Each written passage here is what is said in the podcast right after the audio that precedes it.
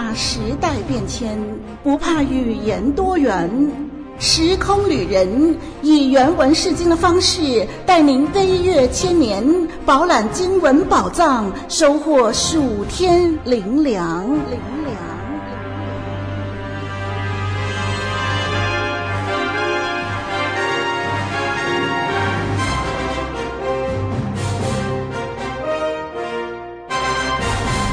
朋友、弟兄姐妹平安，我是芊芊，我们又在旅途中见面啦。从开始查考以斯帖记到现在，我们迎来了故事的第一个冲突点和让人紧绷的情节，就是瓦什提公开违抗亚哈随鲁的命令，使得龙颜震怒。那接下来故事将会如何发展？王和他周围的政客谋士们又有什么样的心思意念？就让我们继续分解下面的内容。以斯帖记一章十三到二十二节。以斯帖记一章十三到二十二节。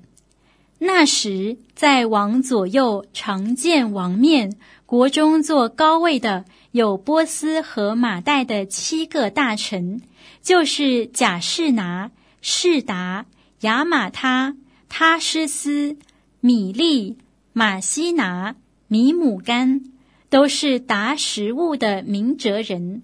按王的常规办事，必先询问知例明法的人。王问他们说。王后瓦什提不遵太监所传的王命，照例应当怎样办理呢？米姆干在王和众首领面前回答说：“王后瓦实提这事不但得罪王，并且有害于王各省的臣民。”因为王后这事必传到众妇人的耳中，说亚哈随鲁王吩咐王后瓦实提到王面前，她却不来，他们就藐视自己的丈夫。今日波斯和马代的众夫人听见王后这事，必向王的大臣照样行，从此必大开藐视和愤怒之端。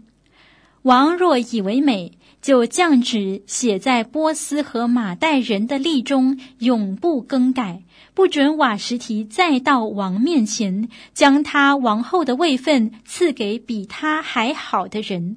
所降的旨意传遍通国，国度本来广大，所有的妇人无论丈夫贵贱，都必尊敬他。王和众首领都以米姆干的话为美。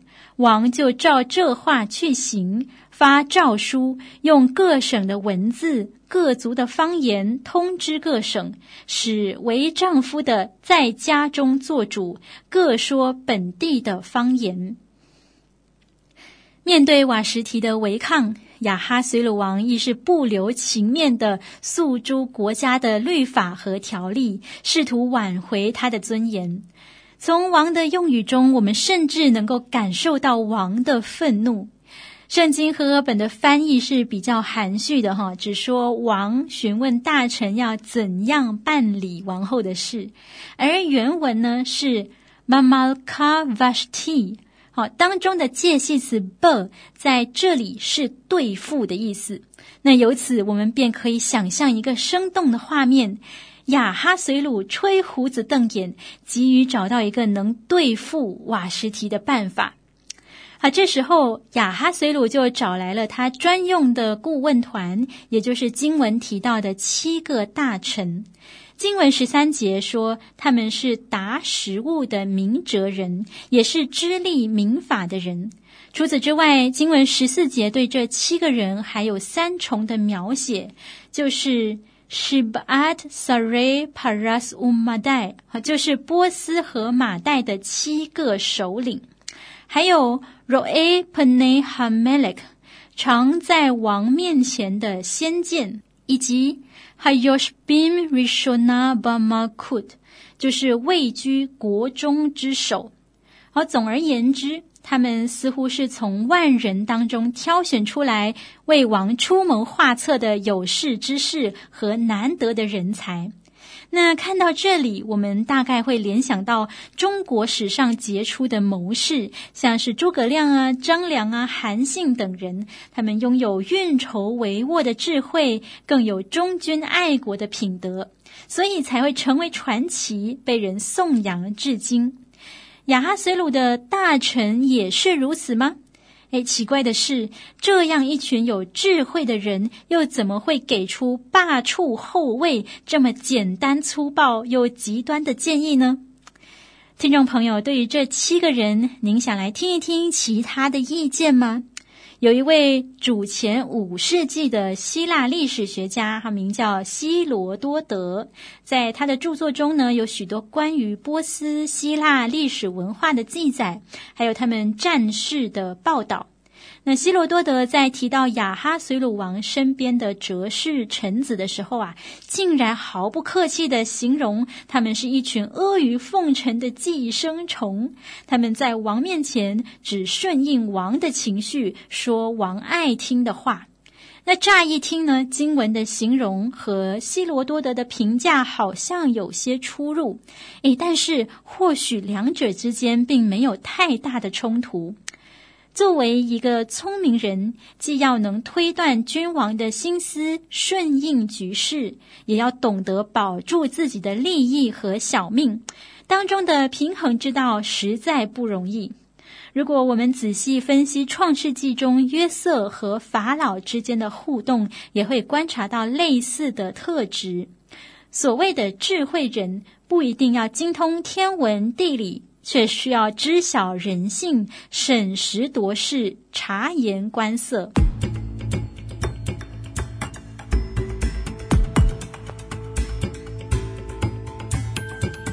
这是波澜迭起的戏曲，或是谋权画策的典籍。我瞥见神大能在异地他乡中施展，我听见神百姓在艰难困苦中咏唱。以斯铁骑，峰回路转，蒙恩记。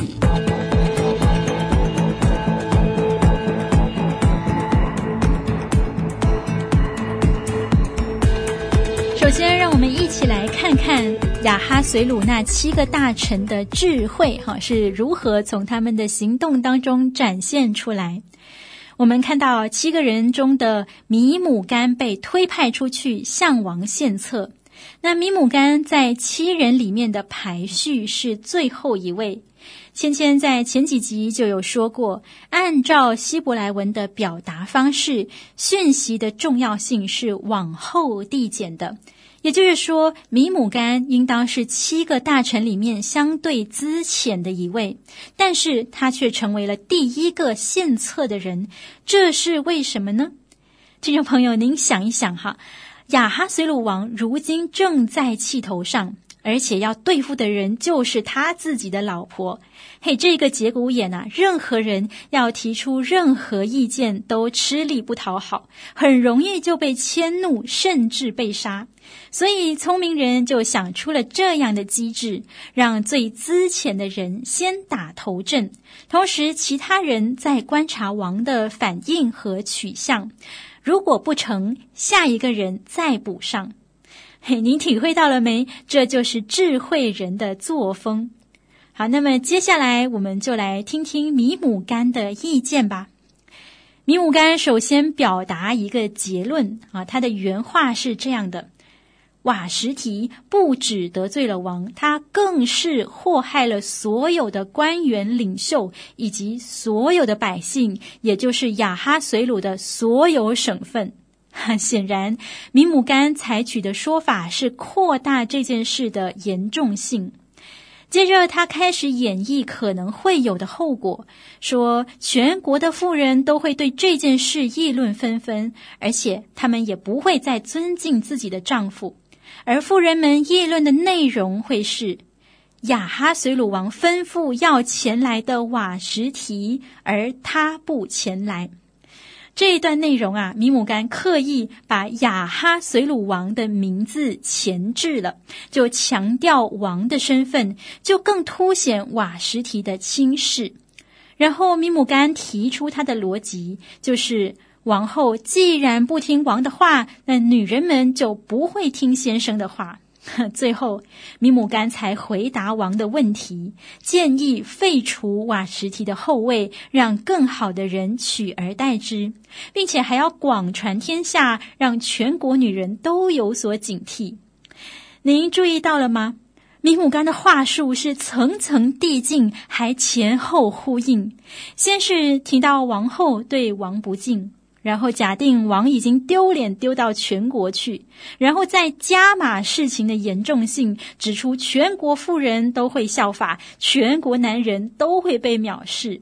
哇，如此夸大并灾难化事件的发展，把王忽悠得一愣一愣的，就不得不采取行动，不得不按照米姆干的建议去行了。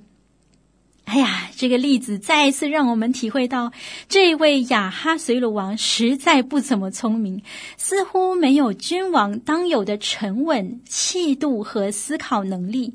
相反的，他极其容易动气，也极其容易受到挑拨。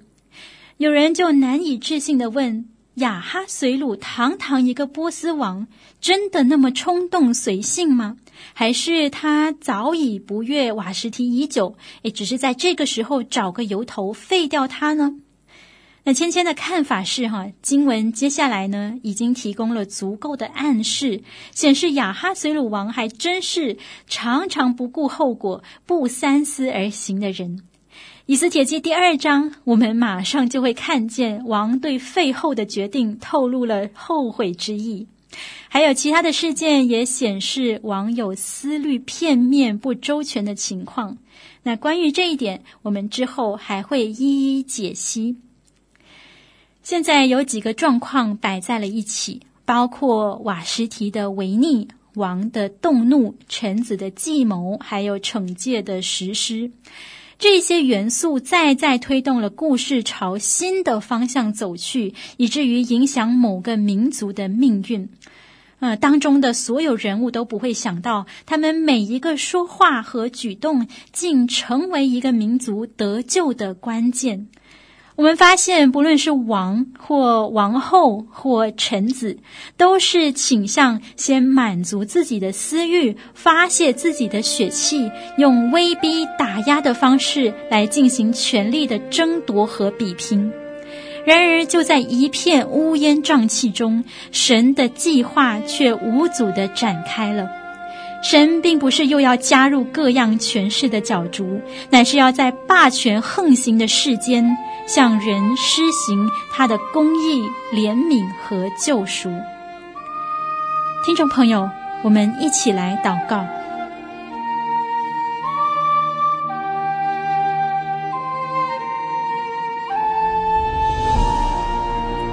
亲爱的主，感谢你。你并不像这世界的王，用权力来倾轧我们，乃是用你的爱来将我们挽回。主，感谢你，当我们在世界的法则、潜规则里面迷失的时候，是你让我们的灵能苏醒过来。你的恩典和保守也从未离开。我们向你献上感恩，也恳求主不断用你的杖、你的竿引导我们走在合你心意的路上。并给我们耐心，等候你亲自成全你的心意。我们这样祷告，是奉主耶稣基督宝贵的名，阿门。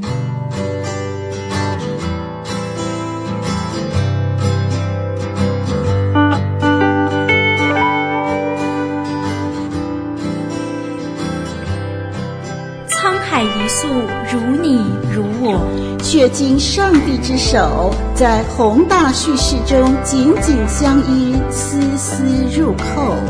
圣经历史有你有我，呼召时空旅人细细追寻古时来路，深深确信生命归宿。